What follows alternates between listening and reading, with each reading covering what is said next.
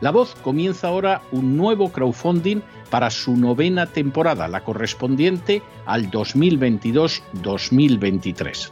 Lo hace además en unos momentos en que la libertad de expresión está más amenazada que nunca en décadas en España, en Hispanoamérica y en el resto del mundo. Una vez más, como en las temporadas anteriores, está en sus manos la conclusión o la continuidad del programa La Voz.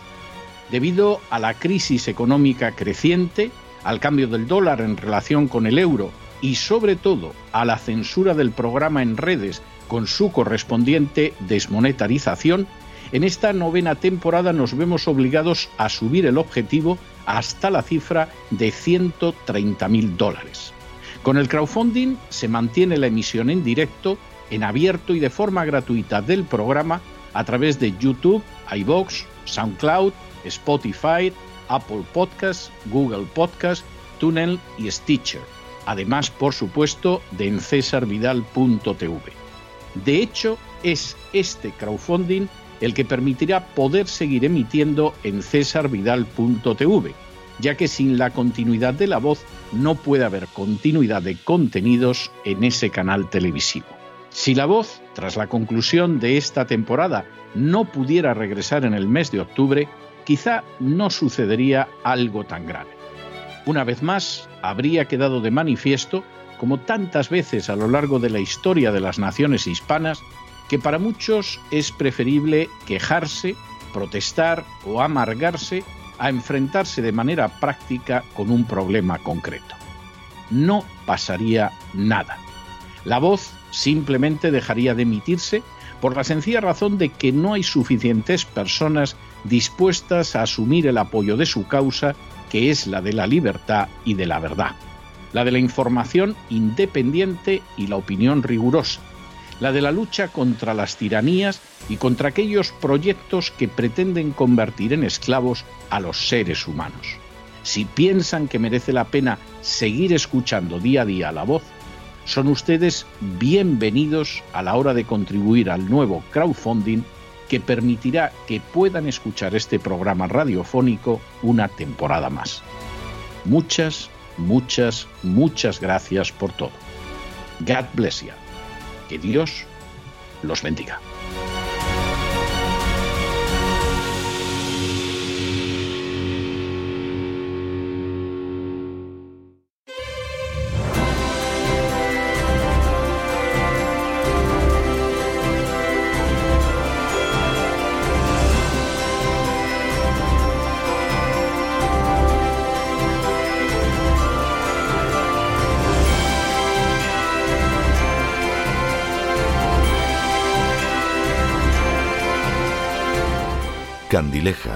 Teatro y Espectáculo con César Vidal.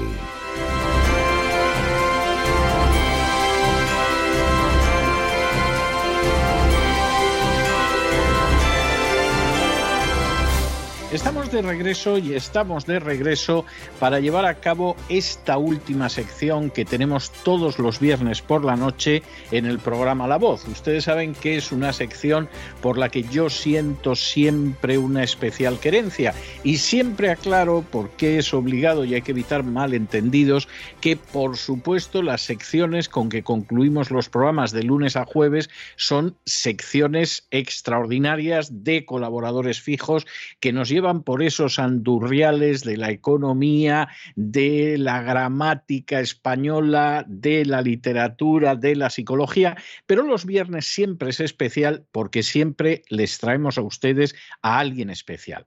A veces es una persona enormemente conocida a escala internacional, porque a lo mejor en su día ganó un Oscar o porque es una gran figura del ballet o de la ópera internacionales. A veces es gente excepcional, pero que no es tan conocida, es conocida a lo mejor en una nación concreta, en una región concreta, pero siempre es gente de verdad que merece la pena conocerlos, que merece la pena acercarse a su obra, que merece la pena profundizar en aquello que aportan desde alguna perspectiva cultural a la vivencia común. Es el caso de, de nuestro invitado de esta noche y es el caso porque ha escrito un libro extraordinariamente sugestivo, documentado, sólido, interesante sobre uno de esos episodios enigmáticos de tantos que hubo en torno a la Guerra Civil Española de 1936 a 1939. Nos estamos refiriendo a la muerte del general Amado Balmes. Muerte que ha dado lugar a multitud de especulaciones. Hace, hace de hecho, poco tiempo apareció un libro de Ángel Viñas que suele presentarse como historiador, pero al que dejan en ridículo una y otra vez los verdaderos historiadores, nunca ha pasado de ser un economista del montón, pretendiendo que Balmes era otro de esos supuestos muertos providenciales en la carrera de Franco, es decir, que Franco habría sido incluso el responsable del asesinato de Balmes para allanar el camino al alzamiento de julio de 1936. Debemos a nuestro invitado de hoy un análisis, yo me atrevería a decir que el primer análisis con rigor y con seriedad sobre la muerte del general Balmes, sobre el papel que hubiera podido representar Balmes en el alzamiento de julio del 36 y también sobre lo que es la seriedad histórica, en muchas ocasiones llevada en andas por jóvenes, jovencísimos historiadores, frente a aquellos que se han convertido en propagandistas de mitos y que pretenden tener la verdad oficial. Les estoy hablando a ustedes de Moisés Domínguez Núñez y de un libro absolutamente extraordinario sobre la muerte del general Amado Balmes. Eh, don Moisés, muy buenas noches, muy bienvenido. Buenas noches, César. Vamos a ver, primera cuestión, primera cuestión para que la gente sepa el terreno que vamos a pisar en los próximos minutos. ¿Quién era el general Amado Balmes?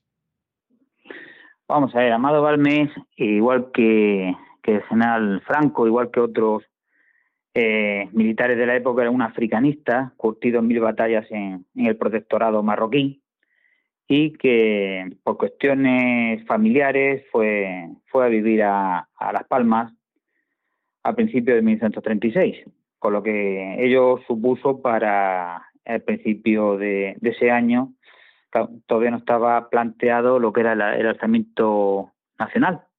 Y Balmes era, como te he comentado, un africanista, era una persona de derechas, una persona monárquica, era una persona mm, de orden, una persona a nivel, por ejemplo, particular, encantaba eh, los deportes, una persona muy amigo de sus amigos y muy campechano, eh, una palabra que, podemos utilizar de él y que, bueno, y que y sobre todo era muy amigo, muy amigo de Franco y de su familia, porque eh, él tenía también, su mujer era también de, Asturias, y como sabrás, la mujer de, Franco también era de allí. Entonces, pues había también lazos familiares, que, que unían a las dos familias, la de Franco y la de Balmes.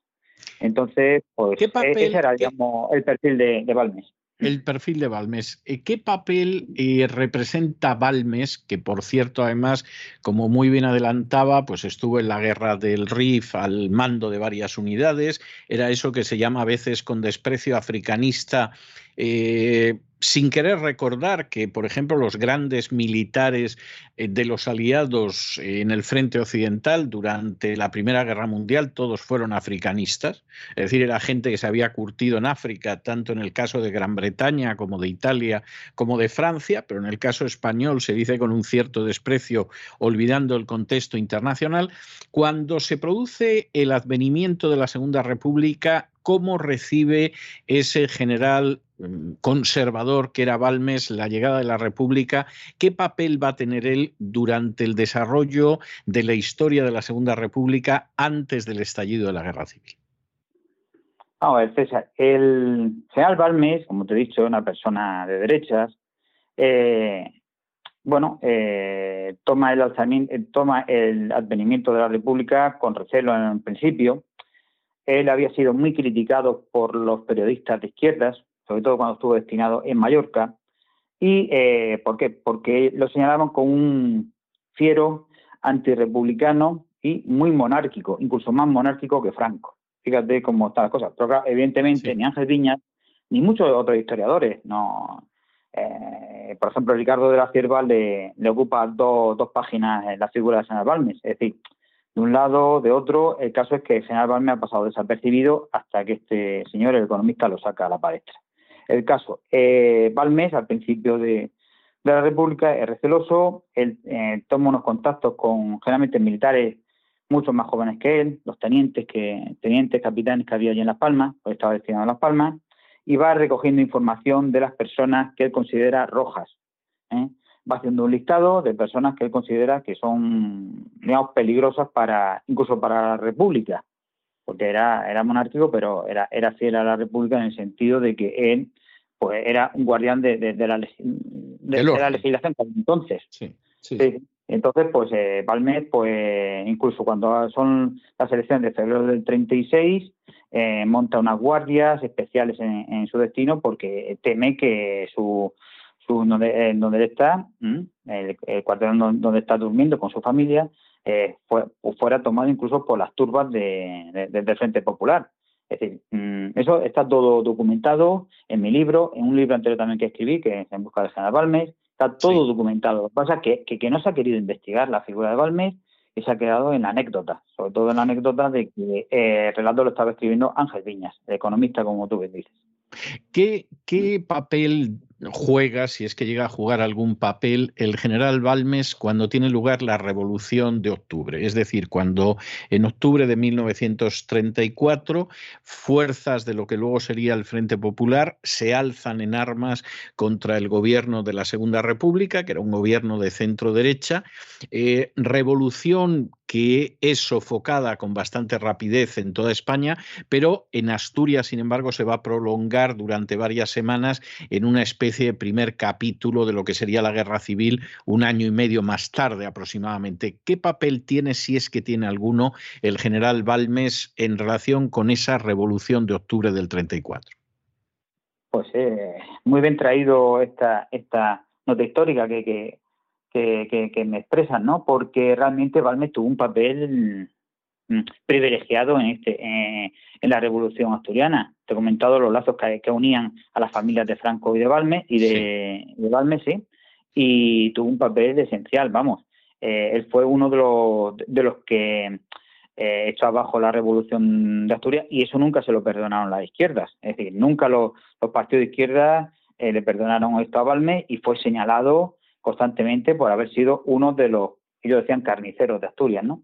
Pues toda esta gente siempre eh, habla de carniceros y, se olvida de, lo que ellos hicieron, ¿no? Pero realmente Balme es un papel predominante en, la sofocación de la revolución asturiana y eso los partidos de izquierda lo tomaron, tomaron nota y, bueno, y, ahí estuvo Balmes, que era una persona, como te he comentado antes, una persona de orden, una persona, un militar Mm, muy, muy prestigioso, has comentado también. En Francia era muy respetado, es decir, africanista sí, pero muy respetado, sobre todo eh, en Francia la figura de Palmera era muy, muy importante porque había sido, eh, había estado en, la aviación, había, había estado como ministro de, bueno, de, aviación y demás durante la República y era una persona muy, muy, muy eh, respetada a, este nivel, ¿no? Entonces, bueno, en, Asturias realmente eh, fue una, uno de los generales, mm, digamos, que, permitió que el orden volviera a reinar en el Principado, sí. Hay una cuestión que yo creo que seguramente nuestros oyentes tienen que estar preguntándose en estos momentos. Vamos a ver, el general Balmes es un general que viene de la experiencia de la guerra colonial en África, que era monárquico, que era conservador, que era eso que convencionalmente se denominaba la gente de orden. Cuando se produce el advenimiento de la Segunda República, como la inmensa mayoría de los generales, fuera cual fuera su orientación política, acataron el nuevo orden constitucional. Cuando la República se ve amenazada por un alzamiento no solo de las izquierdas, sino del nacionalismo catalán en octubre del 34, Balmes cumple con su deber de defender el gobierno de la República, en esos momentos gobierno de centro centro-derecha de lo que es un alzamiento armado, un alzamiento revolucionario, un alzamiento violento y incluso a partir de ese momento queda señalado enormemente por las fuerzas de izquierdas pues como un enemigo que habría que abatir, como un enemigo con el que habría que acabar. Eh, digamos que esto sería el cuadro que podemos trazar de Balmes hasta este momento. En, febrero del 36 se producen las elecciones en España, elecciones que ahora sabemos que fueron fraudulentas y que realmente perdió el Frente Popular, pero que el Frente Popular eh, manipula, eh, falsea, comete fraude y finalmente acaba llegando al poder tras esas elecciones y se produce el inicio de todo un proceso prerevolucionario en España. ¿Cómo es la actitud de Balmes durante esos meses inmediatamente anteriores al estallido de la guerra civil? Es una persona que ve la necesidad de un alzamiento para evitar una revolución de izquierdas, como, como la revolución que ya estaba iniciando en los campos y en las ciudades el Frente Popular.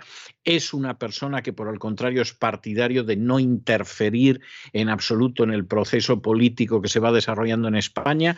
¿Cómo se comporta Balmes durante esos meses inmediatamente previos al estallido de la guerra civil?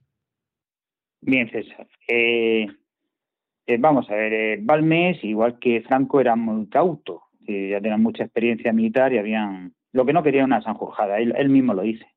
entonces, pues va a ser muy cauto y una dato, es decir, yo, yo trabajo sobre todo con documentación, me puedo tirar años hasta encontrarla, pero un dato esencial, básico, es saber que Balmes utilizó mm, lo que se llama enlaces entre él y Franco. Uno de ellos es José Arriaga Cantullera.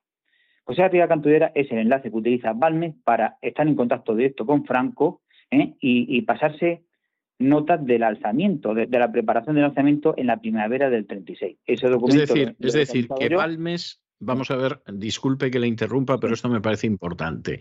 Es decir, que usted tiene constancia documental y publicada de que Balmes es uno de los generales que mantiene comunicación con Franco previa al alzamiento del 36. No, es que, es que está demostrado. Es decir, yo tengo documentación que me pasó el propio hijo de este señor, que era un oficial, después fue un prestigioso oculista, en el que, en el que testimonia de primera mano la reunión que tuvo con Franco y con que tuvo con el general Balmes, en el que este le, da unas instrucciones para Franco. Si Balmes hubiese estado, como dice o presume eh, Ángel, Ángel, Viñas, el señor Ángel eh, a favor del Frente Popular de la República, hubiese dado a conocer este tipo de movimientos, en absoluto, en absoluto, César. Es decir, él está en contacto con las fuerzas vivas de derecha de Las Palmas. Es más, en mi, libro publico una foto, ¿eh? y digo una foto porque mm, mm, una, una imagen vale más que mil palabras, en la que sale Balmes pocos días antes de, ser, eh, de, subir el accidente con la, con la pistola que está utilizando, con las fuerzas vivas de derecha de Las Palmas, con nombre y apellido. Es decir, Balmes estaba en contacto con las derechas. También te comento, en la primavera del 36 intercede por un falangista que es detenido en Las Palmas. Es decir, eh, está implicado de off y coz en, la preparación del alzamiento. Lo que pasa es que se, se, se hizo de forma cauta, igual que Franco. Es decir, lo único, claro, ahora no habían sido documentos, pero los documentos están y yo lo he publicado. Bien, siguiente cuestión, porque esto es enormemente importante. Yo creo que la trayectoria de Balmes, se esté o no se esté de acuerdo con ella, es una trayectoria muy coherente desde todos los puntos de vista y además en absoluto aislada. Es la trayectoria que va a tener el mismo Franco, es la trayectoria que va a tener Mola, es la trayectoria de Keipo de Llano, es la trayectoria de multitud de generales y, por supuesto, de oficiales y de civiles. Eh, en ese sentido, yo diría que tiene paralelos muy obvios en la gente que se suma al alzamiento. Llega el 16 de julio del 36, es decir, justo el día anterior de cuando tiene que producirse el alzamiento en el África española. Es decir, estamos hablando de Marruecos, estamos hablando de Canarias, etcétera, y en ese momento se produce la muerte del general Balmes tesis de Ángel Viñas, el general Balmes, no sabemos cómo, pero el general Balmes ha decidido que va a defender al Frente Popular, ha decidido que va a abortar el alzamiento y Franco decide matarlo para que el alzamiento triunfe en Canarias y en el Marruecos español. ¿Cuál es la base para decir que el general Balmes en un momento determinado, a unas horas de que se produzca el alzamiento, ha podido cambiar de opinión de manera tan radical, ha podido decidir que aborta el alzamiento y que por lo tanto Franco no tiene más remedio que pegarle un tiro. Pues esa, yo nunca, de la documentación que yo he, manejado, incluso he hablado con la hija del general, Julita Balmes, con la documentación que yo he manejado, no hay un solo documento ni un solo documento, de verdad, César. Y he estado buscándolo, llevo ya con el caso más de 10 años, en el que Balmes esté a favor del Frente Popular. Ni uno solo. Es decir, mm, todos los, documentos, informes, dossiers que yo, que yo he manejado y han sido muchos, eh, eh, más de 17 o 18 kilos de documentos. El otro día un personaje me criticaba porque había escrito sobre Balmes y de pues, cuánto tiene usted de Balmes. Yo lo, yo lo digo en, kilos, no en documentos, es decir, una carretilla de documentos. Entonces, el tema, eh, Balmes no hay un solo documento. Eh, es más, eh, César, el señor mm, que, que estuvo con él cuando se pega el tiro, que era su ayudante, Manuel Díaz Escudero, yo pongo nombre y apellidos a ese escudero, eh, testifica antes de 17 de julio que fue un accidente. El accidente se produjo con una pistola Astra del Astra 9 largo y eh, eh, no, no, existe documentación en la que se diga que Balmes eh, pudo abortar, pudo haberlo hecho, pudo haber retenido el avión, el Dragon Rapid, no lo hizo, pudo haber detenido Franco o haber, al gobierno haberle dicho, oye, que Franco está en, porque sabía a través de su enlace que, que estaba eh, eh, en el lanzamiento nacional, estaba en la preparación del lanzamiento nacional, no lo hizo.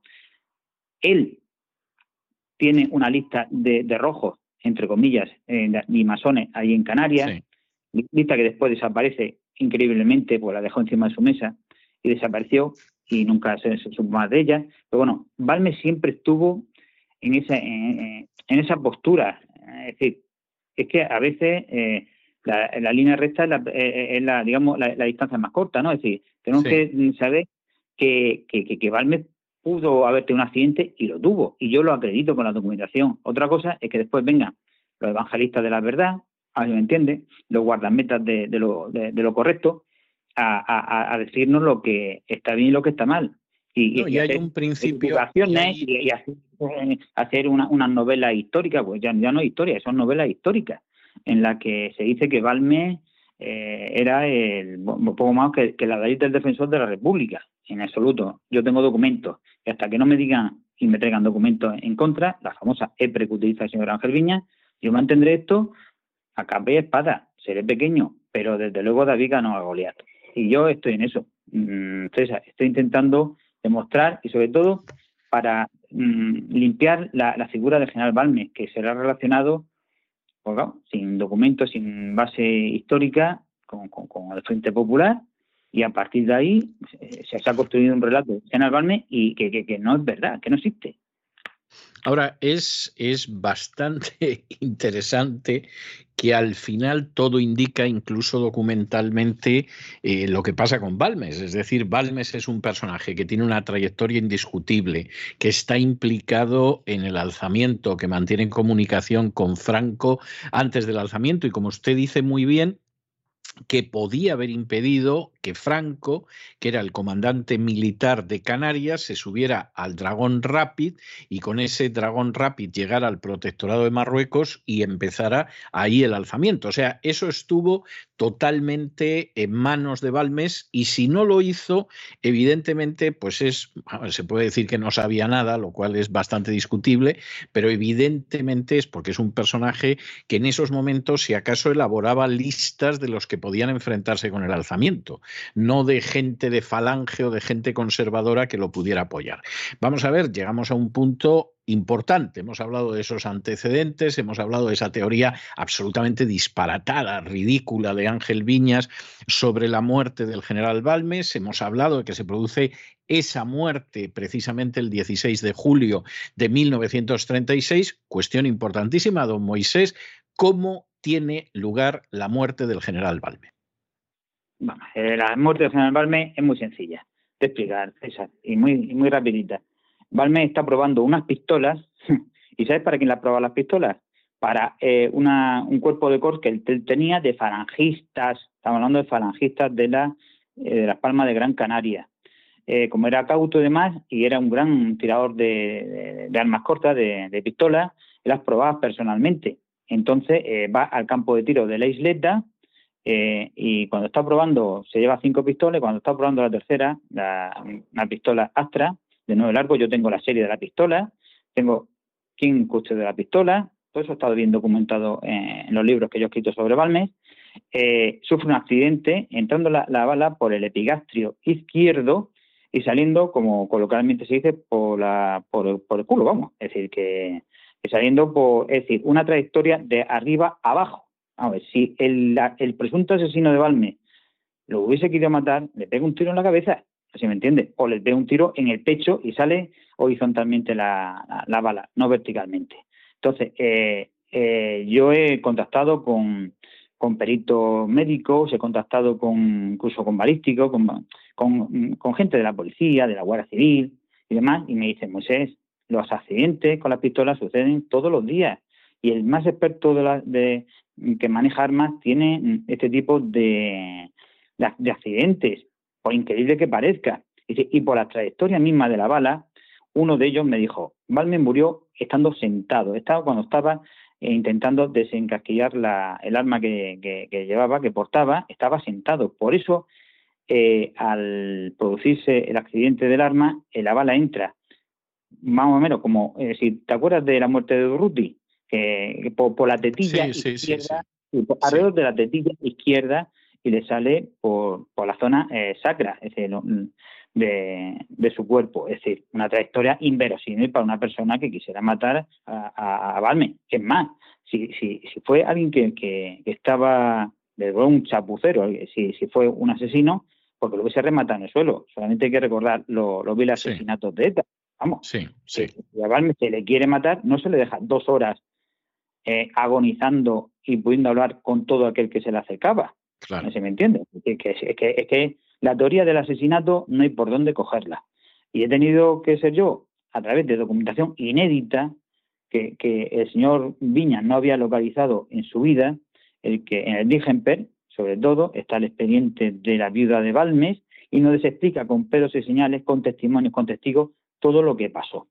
Sobre todo mm, Pinto de la Rosa, que, estaba allí también en Las Palmas, también lo cuenta muy bien. Pero bueno, alrededor de, de la muerte de Balmes, pues, testificar unos 20 oficiales, tenientes, tenientes, capitanes y su propio y sobre todo la, declaración del propio ayudante que iba con él, que antes de el 17, pues se toma declaración el día 16, recordemos que eh, estaba vigente en la República Española el día 16, eh, dice con pelos y señal lo que le pasa a Balme. Y no hay nada más. Es decir, todo lo que se escriba después son elucubraciones, son fantasías, son pues, novelas, novelas históricas que, que pintan muy bien y después, en un personaje tan grotesco como Viña, que tiene la mala costumbre de, insultar, de, bueno, pues con palabras groseras, palabras hirientes, ¿eh? a todo aquel que no sea su, su acólito. Es decir, él trata a los demás como enemigos, no como. Si los trata como si fuesen un, personaje que, que, que, mm, que, en la época franquista eh, pues bueno, pues tuvo bastante relevancia, eso es, eh, también lo pongo aquí en mi libro, la trayectoria franquista de, Valme, de, Viñas, y que medró muy bien en, la, en la España de Franco, y bueno, y a todo el que no comulga con su con sus tesis, pues lo tacha poco o menos de, de, un hora de un loco que, que no sabe de historia y que el único que está en posesión de la verdad es él. Bueno, pues yo, sí, no, no, Ángel Viñas la teoría conspiranoica que él hace, ¿eh? esas teorías conspiranoicas, porque no solamente en este caso, porque en este yo me centro en este caso, porque es un ejemplo, es decir, es un caso concreto, un caso pequeño dentro de la guerra civil, que él ha magnificado. Pues no, recordemos que, que si no es por Ángel Viña, ¿quién se acuerda de, de, Amado Balme? Yo creo que, como te he dicho, Ricardo de la Sierra le dedicó dos, dos, páginas y poco más.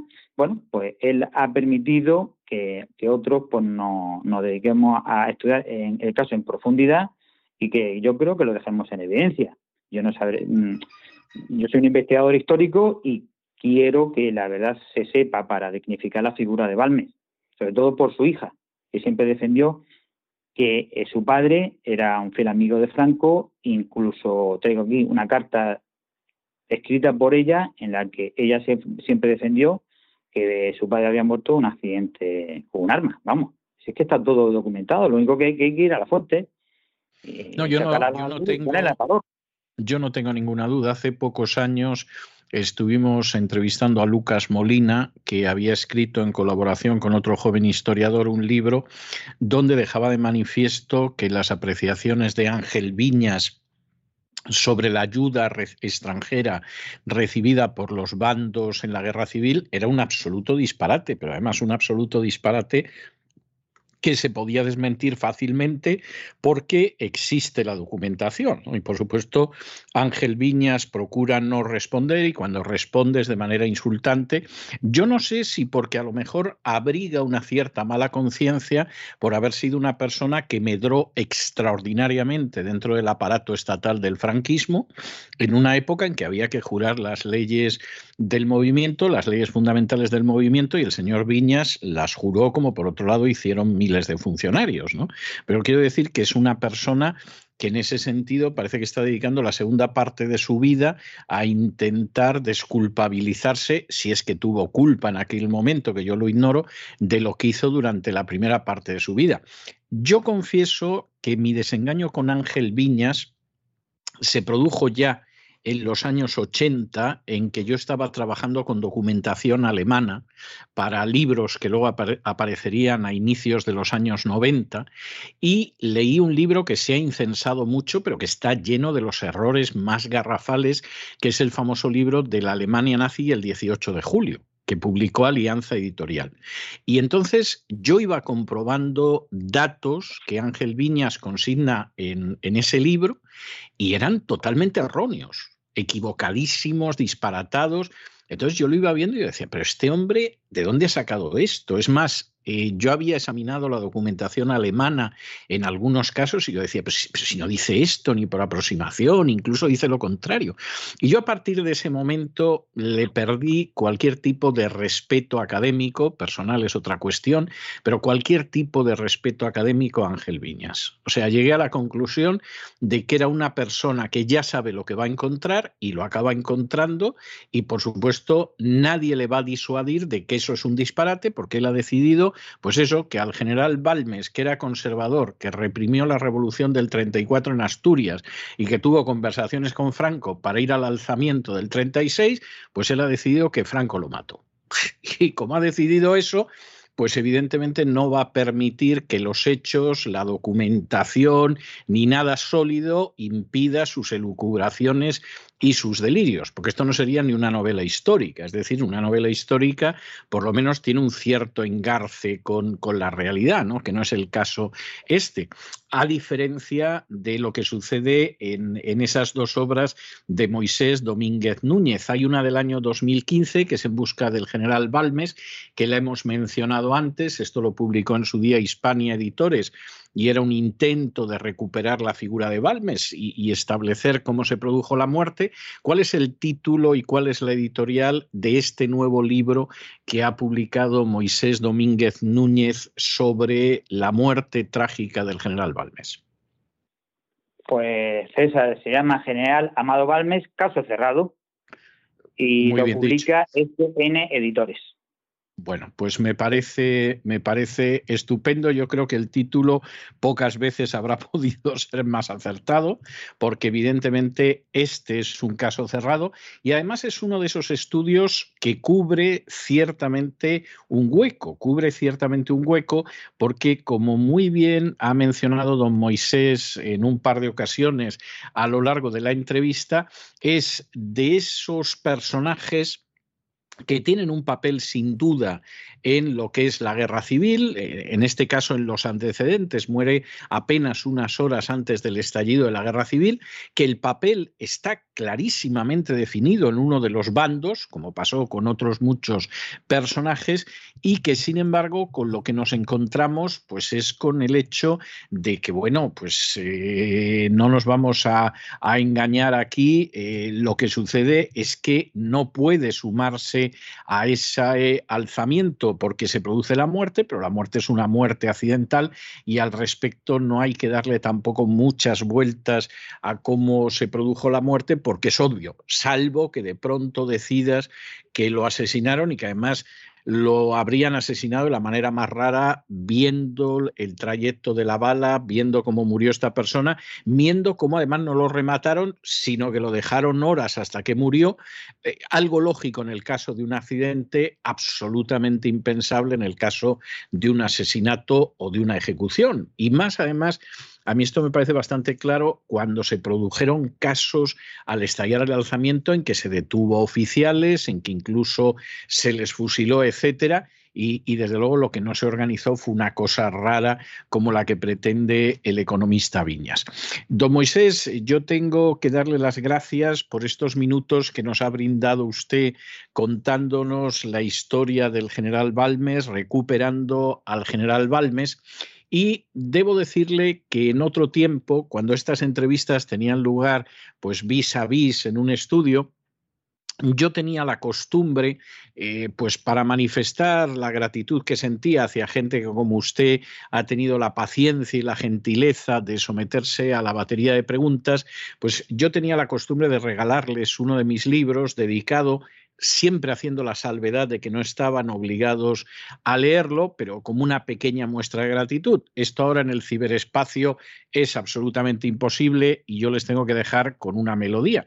Y en su caso he decidido dejarle con una melodía que canta precisamente a esa tierra donde falleció de manera trágica y accidental el general Balmes, esa tierra canaria, y que además tuvo un papel tan relevante lo que fue el inicio de la guerra civil. Yo le voy a dejar con el Islas Canarias de ese canario inmortal que era Alfredo Kraus. Y en fin, espero que no se limite usted a estudiar al general Balmes ni a darle los morros a Ángel Viñas, cosa que está a la altura de cualquier historiador medianamente riguroso, sino que siga usted profundizando en el terreno de la investigación histórica y produciendo frutos tan sazonados como este libro que nos habla de un caso cerrado en relación con la muerte del general Balmes. Muchísimas gracias, don Moisés, y hasta siempre. Muchas gracias a vosotros. Y con esta hermosa, vigorosa canción dedicada al archipiélago de las Canarias y cantada por esa voz prodigiosa que cada año suena mejor, que era la de Alfredo Kraus, hemos llegado al final de nuestra singladura de hoy del programa La Voz. Esperamos que lo hayan pasado bien, que se hayan entretenido, que hayan aprendido un par de cosillas útiles y los emplazamos para el lunes de la semana que viene, Dios mediante, en el mismo lugar y a la misma hora. Y como siempre, nos despedimos con una despedida sureña. God bless you. Que Dios los bendiga. El programa La Voz es una producción de Artorias Incorporated y al amparo del derecho a la libertad de expresión no se hace responsable de las opiniones vertidas en el curso del mismo.